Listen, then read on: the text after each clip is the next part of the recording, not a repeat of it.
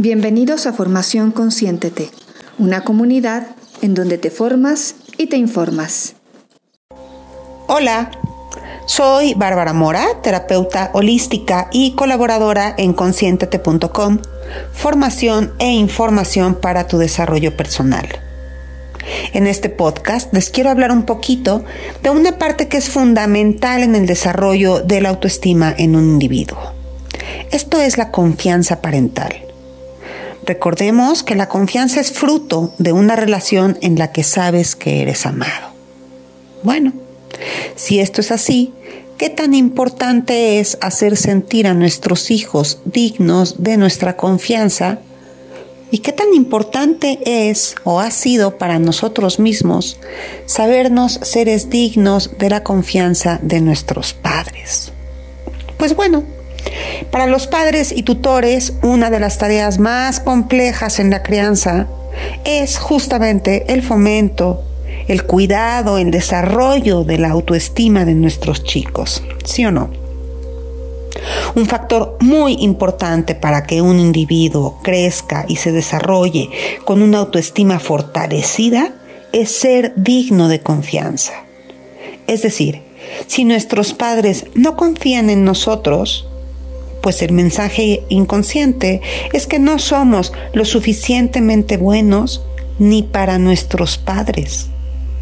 De tal modo que, pues seguro nos la vamos a creer, ¿no? Que valemos poco o que no valemos nada. ¿Cuántas veces como padres hemos hecho sentir a un hijo o a una hija nuestra desconfianza? Cuando en realidad lo que queríamos no era eso, sino evitarle un daño o un riesgo.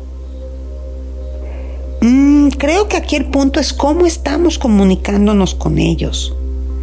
Mm, les puedo poner un ejemplo en etapa adolescente. Tengo un hijo que ya es un adulto joven y pues aún no es como muy ducho manejando. Por supuesto los nervios me carcomen cuando él se pone al volante, pero no es porque no lo crea capaz sino por la cantidad de riesgos que puede haber en su entorno. Bueno, pues entonces me aseguro de que sepa que mis nervios no son por su causa, no es porque lo siente incapaz, sino porque existen peligros en el entorno y me dispondré entonces a enseñarle con la mayor paciencia posible a conducir correctamente y todo lo que esto implica. De este modo le constato mi voto de confianza y aprovecho para hacerle llegar el mensaje de que sí hay muchos riesgos a su alrededor que no dependen directamente de él, pero que bueno, debe ser lo suficientemente cauteloso y audaz para tratar de evitarlos. Hay muchos factores de los que depende que un chico se desarrolle con una autoestima saludable, pero si al menos comenzamos por no hacerle sentir que son sujetos de desconfianza, entonces habremos comenzado a caminar con el pie derecho por la vereda adecuada. Les puedo poner otro ejemplo en etapa infantil. En este ejemplo en particular me gustaría explicar un poquito de neurolingüística básica. Muchas veces hemos leído artículos de frases inadecuadas en el proceso de crianza como el típico te vas a caer. Y no se trata de una moda, sino del mensaje que una frase como esta emana. Si tu pequeño o pequeña está tratando de escalar el barandal de la escalera y le dices, aparte obvio con una carga de angustia materna, te vas a caer o bájate de ahí, hombre.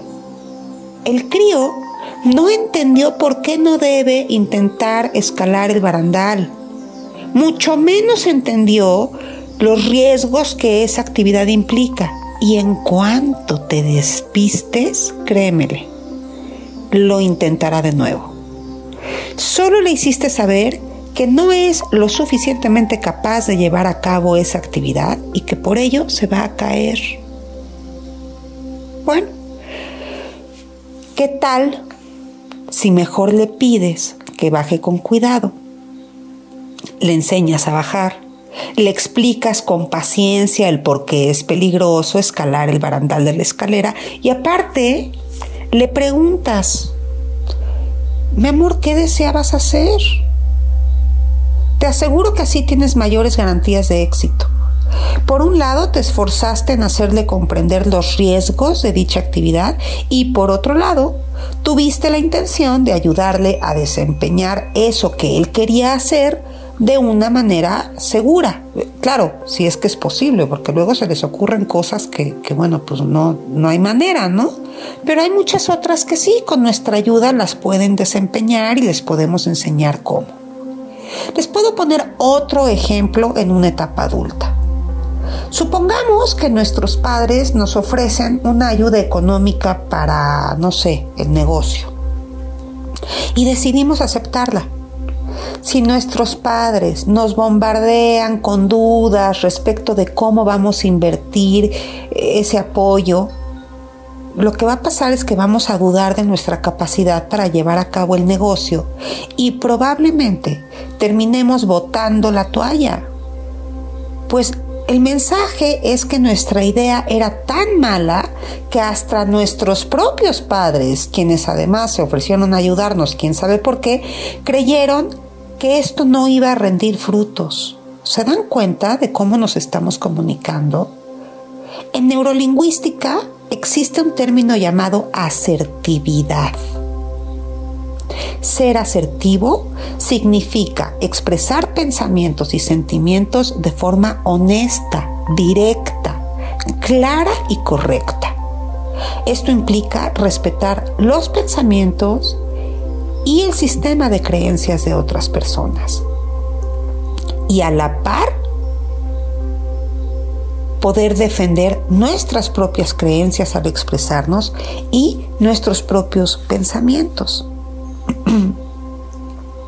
Es por esto que es importante saber escoger cuidadosamente nuestras palabras al comunicarnos, para que entonces sí nuestro mensaje sea claro, directo, eficiente y afectivo, es decir, asertivo.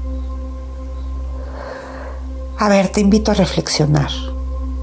¿Has usado frases que impriman mensajes de desconfianza en el otro? ¿No? ¿Nunca? ¿Nunca has usado una frase como, órale pues, eh, vámonos de vacaciones como tú quieres?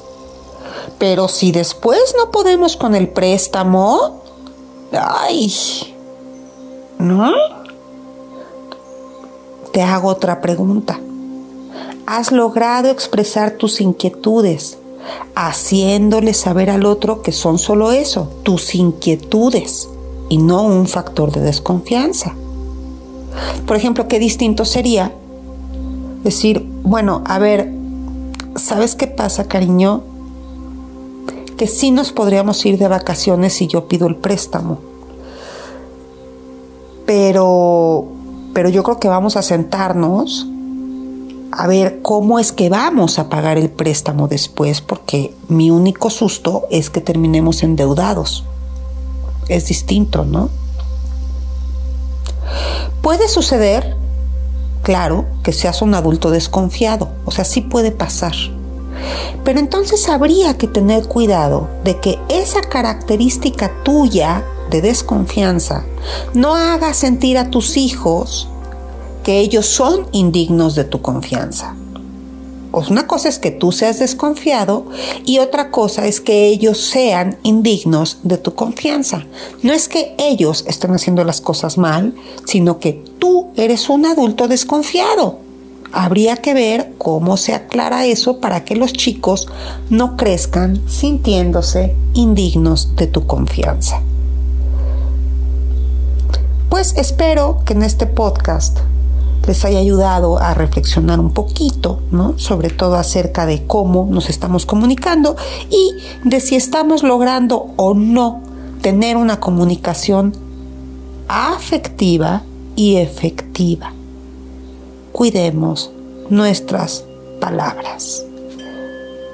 Pues es un gusto poder hablarles de estos temas y estaremos en contacto con algunos otros temas que se me vayan ocurriendo o que a ustedes se les puedan ocurrir y que los tratemos en este tipo de cápsulas formativas e informativas para el desarrollo personal.